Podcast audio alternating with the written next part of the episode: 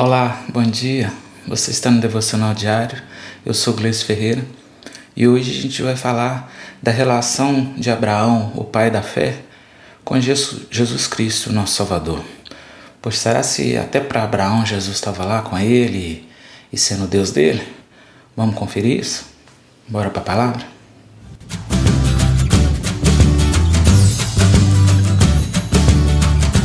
Mas antes de mais nada, é, se inscreve aí no canal, deixa o seu like e ativa o sininho para receber o conteúdo aqui do canal.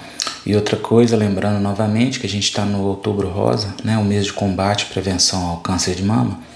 Então, coloquei aqui na, na descrição o link do INCA para o pessoal tirar dúvida, para as meninas aí ter consciência, se cuidar. Vamos, vamos fazer o que é certo, meninas. Não vamos deixar para depois, não, ok? Gênesis capítulo 22, versículo 7. Então disse Isaac a Abraão, a seu pai: Meu pai. Respondeu Abraão: Eis-me aqui, meu filho. Perguntou-lhe Isaac: Eis o fogo e a lenha, mas onde está o cordeiro para o holocausto? Respondeu Abraão: Deus proverá para si o cordeiro para o holocausto, meu filho. E os dois seguiam juntos. Pois é, esse episódio aí que a gente leu é a história de Abraão com o filho dele, Isaac, quando Deus pediu para ele: Olha, entrega seu único filho para mim. Abraão esperou anos, né, próximo dos 100 anos que ele foi ter Isaac. E Deus vira e fala: Não me entrega seu filho como prova de amor a mim. E Abraão fez a entrega ofereceu. E engraçado que o filho dele também, sabe, foi assim com, muito, com muita inocência para o sacrifício a Bíblia fala, né, nesse trecho a gente lê mais, eu vi que ele estava carregando a lenha. Olha a similaridade, o pai levando um filho para o sacrifício, o filho levando a lenha. E, e o filho pergunta, né, faz essa pergunta, ah, pai, eu estou vendo aqui a lenha, estou vendo o fogo para o sacrifício, mas e o cordeiro do sacrifício? E Abraão, com o coração partido, despedaçado, fala, filho, Deus proverá o cordeiro para si. Então, olha só como é que a gente já começa a ver a, a figura, né? A gente está aqui falando todo o tempo que a Bíblia a gente entende ela de trás para frente. A gente começa a ver claramente o simbolismo do, do sacrifício de Jesus na cruz. Ele, o Pai, sofrendo para entregar um, um, um, um cordeiro para esse sacrifício. E, e, e, é óbvio que essa sombra de Isaac e Abraão faz menção ao sacrifício de Jesus. A diferença é que Abraão não precisou entregar seu filho. Né? O, a Bíblia fala que o anjo do Senhor se manifestou e disse: Não, não precisa levantar a mão contra teu filho, não, porque eu vi que a sua intenção era de atender meu pedido. E aí Abraão achou, Deus colocou um, um cordeiro lá para fazer o sacrifício. Então, veja que Abraão foi considerado o pai da fé né? pai da fé dos hebreus, porque a gente falou de alguns nomes, como Adão, como Noé, e chegou o tempo no Velho Veja que a gente ainda está no Gênesis. É, e a figura de Jesus ele novamente aparecendo o tempo inteiro, né, para mostrar que Jesus era, o Cristo era o Deus desses hebreus, do, dos judeus, do, dos cristãos. Então, é, Abraão foi contado como homem de fé, como herói da fé, por ter acatado esse, esse, esse pedido de Deus, acreditado, e fala pela fé ele alcançou né, a, a grandeza e Deus falou que dele sairia uma grande nação, e isso aconteceu. Né? E a gente fica pensando, ah, bacana, é uma, é uma, uma similaridade, mas será que pode ser uma coincidência? Será se né, o episódio de Isaac e, e Abraão, quando eu faço essa comparação com, com Jesus e o, e o Deus Pai, não pode ser uma forçação, mas olha só, vamos dar uma lida. É, a Bíblia, na, na resposta da pergunta de Isaac: Ô, ô pai, onde é que está o cordeiro? Desse texto, se você procurar a Bíblia inteira, você não vai achar novamente essa pergunta para ela se transformar numa, numa resposta de um profeta no futuro. Então, se algum profeta responder essa pergunta no futuro, só tinha ela para ser respondida. E vamos dar uma lida na Bíblia para tirar essa dúvida. O Evangelho de João, capítulo 1, versículo 28. Essas coisas aconteceram em Betânia, do outro lado do Jordão, onde João estava batizando. No dia seguinte, João viu a Jesus que vinha para ele e disse: Eis o Cordeiro de Deus que tira o pecado do mundo. Pois é, olha a resposta de Isaac. João Batista, que era um, era um profeta de Deus, quando viu a Jesus, fez uma resposta é, atemporal, uma resposta universal à pergunta de Isaac. Eis aí o Cordeiro de Deus que Isaac perguntou. Então é, é, é, é, fantástico, sabe, ver essas ligações, ver como é que Deus inspirou os escritores. Pois o episódio de Abraão aconteceu mas na casa de mil anos antes de Cristo, são né, escritores, os pergaminhos achados no Mar Morto, esse tipo de situação física e racional começa inclusive a dar validade para a divindade bíblica, arqueologicamente falando, não é teologicamente falando. Sabe como é que um manuscrito, né, a redação feita mais de mil anos atrás, podia ser tão equivalente a essa situação? E, e ok, alguém pode perguntar, beleza, eu consigo ver claramente que esse episódio fazia menção a, a Cristo. Mas daí dizer que Cristo era o, o Deus de Abraão, é, que Cristo estava lá abençoando Abraão, eu falo isso porque é, o pedido que foi feito para Abraão, apesar dele ter acatado e por isso ele ter sido considerado pai na fé, eu tenho para mim que ele só conseguiu realizar essa, essa, essa proeza, um pai entregar um filho, porque ele tinha sido abençoado por Jesus. Porque uma coisa a gente crê em Deus, crê em Cristo.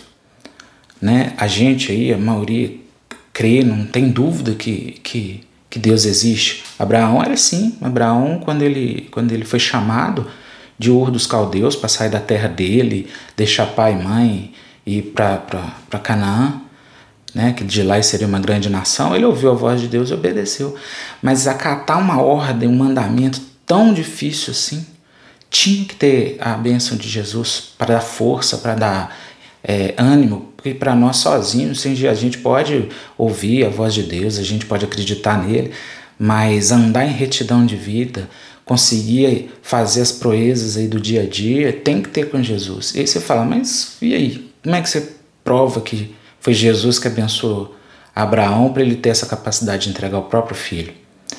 Vamos voltar para a Bíblia para tirar uma duvidazinha? A gente vai primeiro ouvir uma, uma, uma explicação a respeito de Jesus que Paulo deu aos Hebreus. O livro de Hebreus na Bíblia, para mim, é um dos livros mais fantásticos do Evangelho, porque você pensa bem, um doutor da lei como era Paulo, e tentando explicar para outros hebreus, por isso que chama Carta aos Hebreus, a, a divindade de Cristo, o poderio de Cristo. Uma coisa é você oferecer um, um, um herói né, para um povo pobre que está sofrendo, qualquer coisa que oferecer, eles vão aceitar. Né? É o caso, inclusive, do Brasil, do Haiti os gentios, eles não tinham referência de grandeza, de, de heroísmo. Então, se você oferecesse o coração deles, oh, nossa, lógico que eu quero esse Jesus. Mas você convenceu o hebreu, que tinha heróis que abriram o mar, que mataram o leão, que, sabe, que punha fogo na água.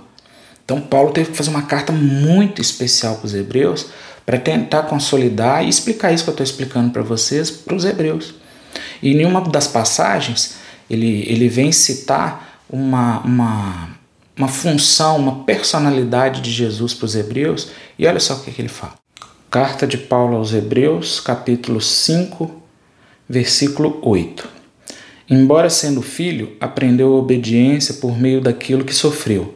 E tendo ele sido aperfeiçoado, veio a ser o autor da eterna salvação para todos os que lhe obedecem, tendo sido por Deus chamado sumo sacerdote segundo a ordem de Melquisedeque. Os versículos aí dessa leitura até bacana, Deus sofreu, foi aperfeiçoado, Jesus, né? Sofreu, foi aperfeiçoado e conseguiu nossa redenção. E bacana, isso para o nosso tempo e para o Evangelho é muito claro, mas e foi considerado por Deus sumo sacerdote segundo a ordem de Melquisedeque. De que, que é isso? Por que, que é complicado para nós? Porque isso aí é referência aos hebreus. Os hebreus sabiam que, que, de que, que Paulo estava falando, a gente não. Então, para entender isso, a gente precisa voltar lá na vida de Abraão. Mas lembrando, Deus disse de Jesus: Tu és o meu sacerdote eterno, segundo a ordem de Melquisedeque.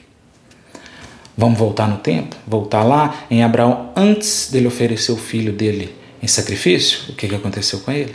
Gênesis capítulo 14, versículo 18. Então Melquisedeque, rei de Salém, trouxe pão e vinho. Ele era sacerdote do Deus Altíssimo e abençoou Abraão, dizendo: Bendito seja Abraão pelo Deus Altíssimo, o Criador dos céus e da terra. É isso. Esse sumo sacerdote que Deus é, testificou a respeito de Cristo, teve lá com Abraão. Esse episódio é porque Abraão tinha vencido uns reis lá que tinham que tinham saqueado Ló, seu, seu sobrinho, e tinha né, feito, retirado os despojos desse rei e tudo, e eis que lhe aparece esse, esse rei de Salém, que ó, alguns estudiosos entendem que Salém é a região onde hoje fica Jerusalém, por coincidência, a mesma região do Monte Moriá onde Abraão entregou o filho. O local chamava Yehu Salém, eu não sei falar direito, mas é alguma coisa de, desse tipo. É, e esse engraçado que é, os estudos sobre esse rei Melquisedeque falam assim que ele era um, um rei sem genealogia, onde não poderia ser definido nem o pai nem a mãe, que não se sabia de onde vinha nem para onde ia, e recebeu esse nome de rei de Salém. Só que muitos estudiosos também é, pensam que a palavra Salém quer dizer justiça, rei de justiça. Então é um mistério, com certeza a figura de Melquisedeque é um mistério muito intrigante. Mas não há mistério em que Deus estipulou esse título a Jesus e essa figura do Velho Testamento que vem abençoar Moisés, veja, olha o simbolismo, ele traz pão e vinho. Naquele, naquela época se abençoava outras pessoas com queima de gordura, com sacrifício de animais. A bênção que foi dada a Abraão foi com pão e vinho, a mesma que Jesus abençoou na nova aliança durante a Santa Ceia. Aquela aliança que Deus estava fazendo com Abraão, a velha aliança, era feita com pão e vinho pelo sumo sacerdote do Deus Altíssimo chamado Melquisedeque. Aí Jesus vem, faz uma nova aliança com a gente através do pão e do vinho e é chamado por Deus como sumo sacerdote no céu segundo a ordem de Melquisedeque. Então assim, é muito, é muito óbvio, é, é Jesus aí dando lá no Velho Testamento, sendo Deus de, de, de todos os homens da fé desde a fundação do mundo, porque foi feito por Ele, para Ele. Então, gente, é bacana, né? A gente saber que o Cristo, o Jesus que a gente ama, o Jesus que a gente tem entregue a vida todos os dias, que tem trabalhado por Ele, não foi um homem legal, um homem bacana, um, um espírito evoluído. Não, é o Deus, é o Deus eterno é o Deus da fundação do mundo, é o Deus de Adão, é o Deus de Noé, é o Deus de Abraão. A gente vai ver que vai ser o Deus de Isaac, de Jacó, de José, de Moisés e de todos os personagens do Velho Testamento. É, é incontestável. É um Deus eterno. E Ele quer essa eternidade para nós. Ele quer viver essa eternidade com a gente. Ele não quer viver sozinho, não quer ser um Deus solitário. Já parou para imaginar a solidão de Deus? Como é que deve ser não ter com quem conversar, porque com quem conversa morre, e sabe, desabafar, a gente chega, ai Deus, estou passando por isso. Hoje você já perguntou, e aí Deus, como é que, como é que tá a barra aí? Complicado, né? Imagina pro Senhor. Ele quer isso, ele quer esses filhos conversando com ele. Agora, não de uma forma né, direta, mas pela fé, mas vai chegar o dia que a gente vai poder conversar com ele cara a cara. Bastando a gente se entregar para ele. E esse é, essa é a missão aqui do nosso canal, das nossas mensagens, é tentar de alguma forma que o coração de vocês sejam tocados pela grandeza de Cristo e que sem Ele não há, não há sentido para a vida. E sem Ele não há como a gente executar todas as nossas obrigações, tantas pequenininhas como as difíceis, como foi de Abraão. Tá bom? Fica essa mensagem, essa reflexão. Um forte abraço, se inscrevam e fiquem com Deus, viu? Até a próxima.